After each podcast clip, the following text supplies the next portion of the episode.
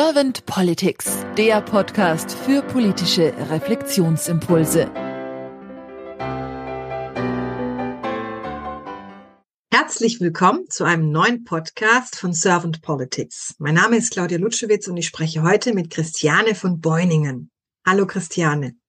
Hallo Claudia, ganz herzlichen Dank für die Einladung. Dankeschön, dass du dir die Zeit genommen hast. Christiane, ich bin sehr glücklich, dass ich dich heute als Gesprächspartner habe, weil ich so unseren großen Dank an dich endlich mal platzieren darf. Doch erst möchte ich dich mal vorstellen. Du bist Moderatorin und Sprecherin. Und jetzt kommt mein großer Dank an dich. Du hast die Homepage für Servant Politics ehrenamtlich realisiert. Du bist der gute Engel, der zusammen mit deinem Mann Henry Staroste das Interview geführt hat mit Kerstin und mir, was auch auf der Homepage von Servant Politics eingepflegt ist. Ihr habt es auch noch geschnitten und uns kostenlos zur Verfügung gestellt. Du bist diejenige, die die Homepage immer aktualisiert, wenn wir Kaminabende haben, wenn wir Veranstaltungen mit Schulen machen. Und du bist einfach die unterstützende Kraft im Hintergrund und daher mein großes Dankeschön an dich und auch an deinen Mann dafür, dass ihr uns so großartig unterstützt. Wir sind auch freundschaftlich verbunden und haben in diesem Zusammenhang auch schon politisch diskutiert.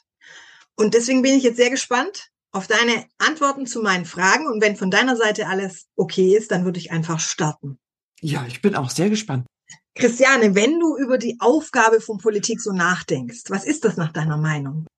Vielleicht ist die, die, die übergeordnete Aufgabe von Politik, also meiner bescheidenen Meinung nach, eine Form von Gemeinwohl also dafür zu sorgen, dass dieses System, in dem wir leben, funktioniert und für alle gleichermaßen funktioniert. Dass es ähm, darum geht, ich sag mal, vielleicht schwächeren Elementen Stärke zukommen zu lassen, dafür zu sorgen, dass es ein Gleichgewicht gibt, dass es eine Balance gibt in der Gesellschaft und diesen Blick von oben, also dieses, was, was man immer sagt, so in der Beratung ist es so einfach manchmal, wenn man von außen drauf guckt, diese Rolle wahrzunehmen und zu sehen, so wo, an welcher Stelle ähm, müssten wir vielleicht was verändern oder nachbessern. Das sehe ich in der Politik, Dinge ähm, zu diskutieren und, und zu schauen, welches Interesse gibt es da in der Gesellschaft? Was, was können wir für die Menschen tun? Um dieses Leben in unserem Land, in, in unserem System zu stabilisieren und dafür zu sorgen, dass es wenig Gefälle gibt. Also dass es eben äh, nicht so viel, dieser Gap zwischen arm und reich, zwischen sozial schwachen Menschen und Menschen, denen es ausgesprochen sehr gut geht, dass es bildungstechnisch für alle das gleiche Angebot gibt, dass es keine Gründe gibt dafür, dass Menschen, die sich das finanziell, sage ich mal, nicht leisten können, eine schlechtere Bildung bekommen als Menschen, die sagen, ich kann mir hier die besten Schulen leisten, dass es da ausgewogen zugeht. Das, denke ich, ist Politik. Und wie nimmst du sie dann momentan wahr? Ja, das ist eine sehr gute Frage, wie ich sie momentan wahrnehme. Ich habe das Gefühl, dass es immer noch zu viel um jeden Einzelnen selber geht, dass sich die Menschen, die in bestimmten Positionen und Rollen agieren, selbst für zu wichtig nehmen, dass es um zu viel Ego geht, dass es für, um zu viel Macht geht, dass vielleicht auch an der einen oder anderen Stelle zu viel Parteipolitik betrieben wird, dass es mehr um Wählerstimmen geht und darum geht, was sage ich jetzt, wo ich beim Volk punkten kann, obwohl ich es gar nicht so meine geht. Also es ist mehr so diese Marketing-Ausrichtung, habe ich das Gefühl. Die äh, machen alle immer Marketing. Mal gut, mal nicht so gut.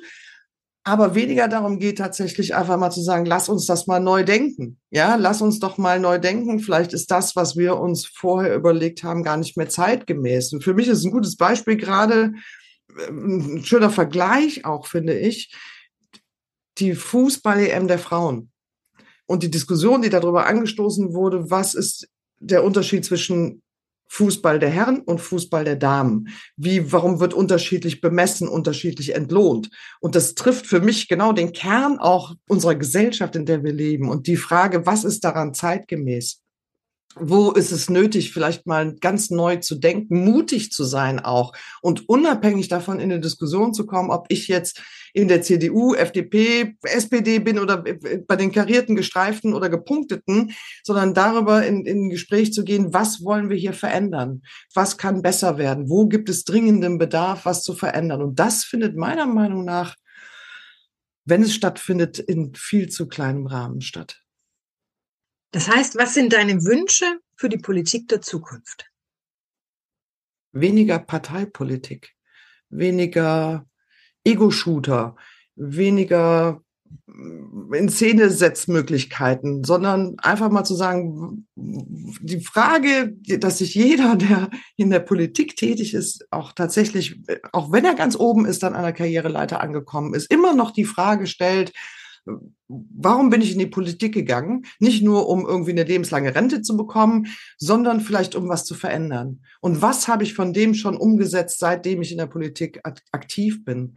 Und wie können wir das schaffen, ohne gegenseitige Vorwürfe, aber das hat Ihre Regierung gemacht, nein, aber es war Sie war noch in der Opposition. Sie hätten doch diese ganze Vorwurfskiste einfach mal wegzustecken und zu sagen, was können wir hier wirklich bewegen? Und wie können wir es schaffen, auch was umzusetzen, unabhängig davon, ob ich jetzt ein Fleißbienchen kriege in mein Parteibuch oder nicht. Christian, jetzt überleg dir einfach mal, du wärst Bundeskanzlerin geworden und du hättest ein sehr kompetentes Team an deiner Seite.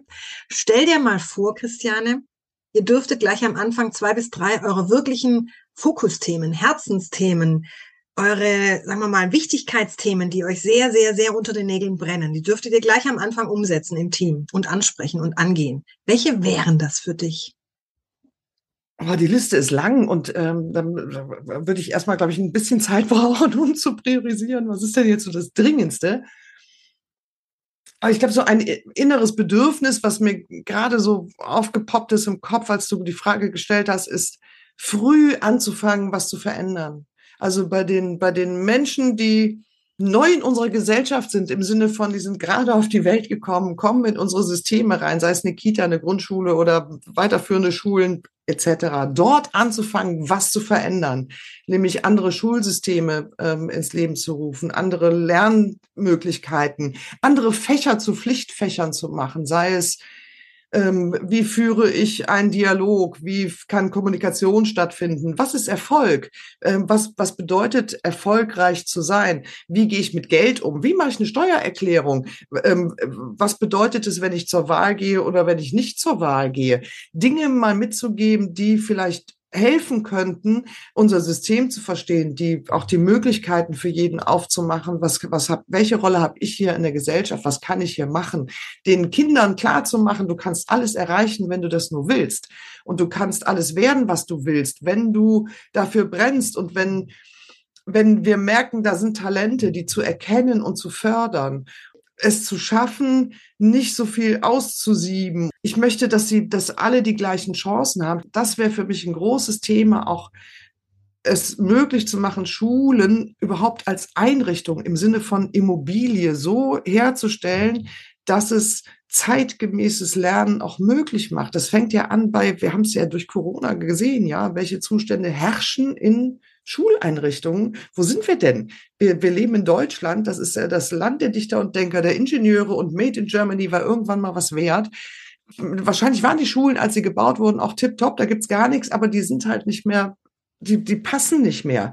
Die, die, es gibt kein Geld, die instand zu halten, die auch mal vielleicht zu sanieren, auf einen Status zu bringen, wo digitales Lernen möglich ist, wo man den Kindern nicht nur hinterher sagt, äh, du darfst nicht ins Internet, weil das ist uiuiui und gefährlich, sondern dass sie das gleich lernen, weil diese Generationen wachsen damit auf, einen kompetenten Umgang damit beizubringen, auch zu verstehen, was heißt es denn, wenn es Cybermobbing gibt? Was heißt das, wenn ich mich auf irgendwas einlasse, Kommentare, was immer es da gibt, ja, wie immer man das nennen möchte, sondern wirklich verantwortungsvolles Umgehen miteinander, dass es nicht hilft, ähm, anonym im Internet irgendwelche Dinge zu machen, sondern da wirklich ganz früh anzufangen zu sagen, so du, auch wenn du als äh, Lieschen Müller vielleicht oder als Biene Meier oder was immer du bist, als was du postest, ja, das ist letztendlich bist du das und denk immer dran, ähm, es könnte dir genauso passieren. Also da ein Bewusstsein zu schaffen, das zu verändern.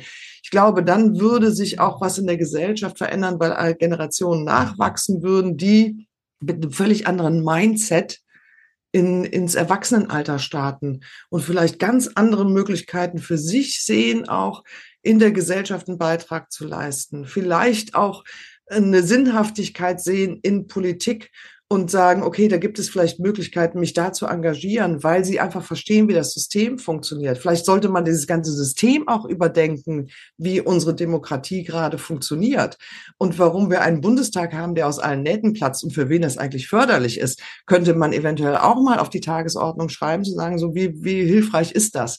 Und ähm, welche Menschen haben in bestimmten Positionen die Möglichkeit, in irgendwelchen Aufsichtsräten zu sitzen. Das wäre zum Beispiel eine Sache, die würde ich sofort abschaffen wollen. Und ich würde das verbieten, dass irgendein Politiker, egal welchen Ranges, sich irgendwo für irgendeinen Industriezweig oder ein Unternehmen engagieren darf. Ob er dafür Geld kriegt oder nicht, ist mir völlig egal. Weil es hat was damit zu tun, dass ich nicht neutral sein kann. Wenn ich im Aufsichtsrat sitze von einem Energiekonzern, dann bin ich nicht frei. Dann kann ich nicht einfach was entscheiden, was gegen einen Energiekonzern ist. Also das ist, äh, das ist doch logisch. Ich kann doch nicht Mitglied im, im Kegelclub sein und sagen, wir schließen alle Kegelbahnen in Deutschland. Also das muss man sich mal klar machen. Das, das ist doch irgendwie logisch, dass das nicht funktionieren kann und dass Gelder fließen, die abstrus sind. Das ist, das ist auch mal ein Beispiel, wieder, wieder der Vergleich zum Fußball. Ja, Wo sind wir da unterwegs? Das macht doch also überhaupt keinen Sinn mehr. Klar, sie sollen nicht bestechlich sein und deswegen müssen die Gehälter groß sein. Auch das ist wieder ein Riesenfass, was man aufmachen könnte, wo ich denke, so ja, aber leg doch wirklich mal offen. Leg doch mal offen, wer da von wem abhängig ist und wo es welche Verbindungen gibt. Und wenn wir das schaffen, transparent zu sein, zu sagen, du bist Politiker, okay, dann mach aber nur das. Dann mach nur das und dann bist du nicht ehrenamtlich noch da oder du bist da im Aufsichtsrat oder du hast da irgendwie eine Verbindung. Du machst einfach das. Und vielleicht gibt es dann auch so eine Instanz, wo das mal überprüft wird. Gibt es irgendwelche Verbindungen? Und zwar bevor ein Auftrag erteilt wird und nicht nachher erst, wenn man merkt, so, oh, da gab es aber irgendwie Vetternwirtschaft.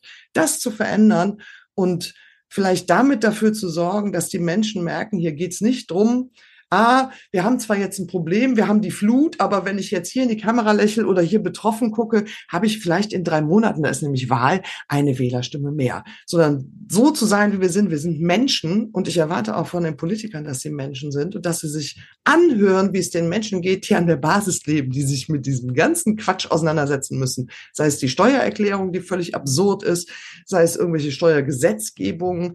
Ich habe gestern eine Litfaßsäule gesehen, da musste ich wirklich lachen. In einer mir sehr nahestehenden Stadt stand drauf, äh, kommen Sie zu uns, wenn Sie ein Unternehmen gründen wollen. Wir tun alles, um Sie dabei zu unterstützen. Da habe ich gedacht, das, das ist ja, fällt mir gar nichts ein dazu. Ja, was, das ist ja so lächerlich, wenn es ein Land gibt, in dem das schwer gemacht wird selbstständigen Einzelunternehmern irgendwie was aufzubauen, dann sind wir genau hier in Deutschland. Und diese, diese Werbung fand ich auch absurd. Also da was zu tun, die Menschen zu fördern und nicht alle zu unterstützen, die sowieso schon Großkonzerne sind, sondern kleine Einzelunternehmer zu unterstützen, die zu entlasten, denen Möglichkeiten zu geben, durch Gesetzgebung, Rechtsprechung mehr zu machen, mehr Spielraum zu bieten. Ich glaube, dann hätte ich noch mehr Spaß an unserem Land. Wow, ich danke dir für deine Impulse, Christiane. Das war ein Feuerwerk jetzt.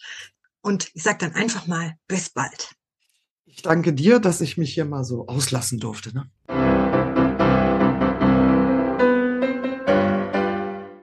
Servant Politics gibt's auf Spotify, Apple Podcasts und überall, wo es Podcasts gibt.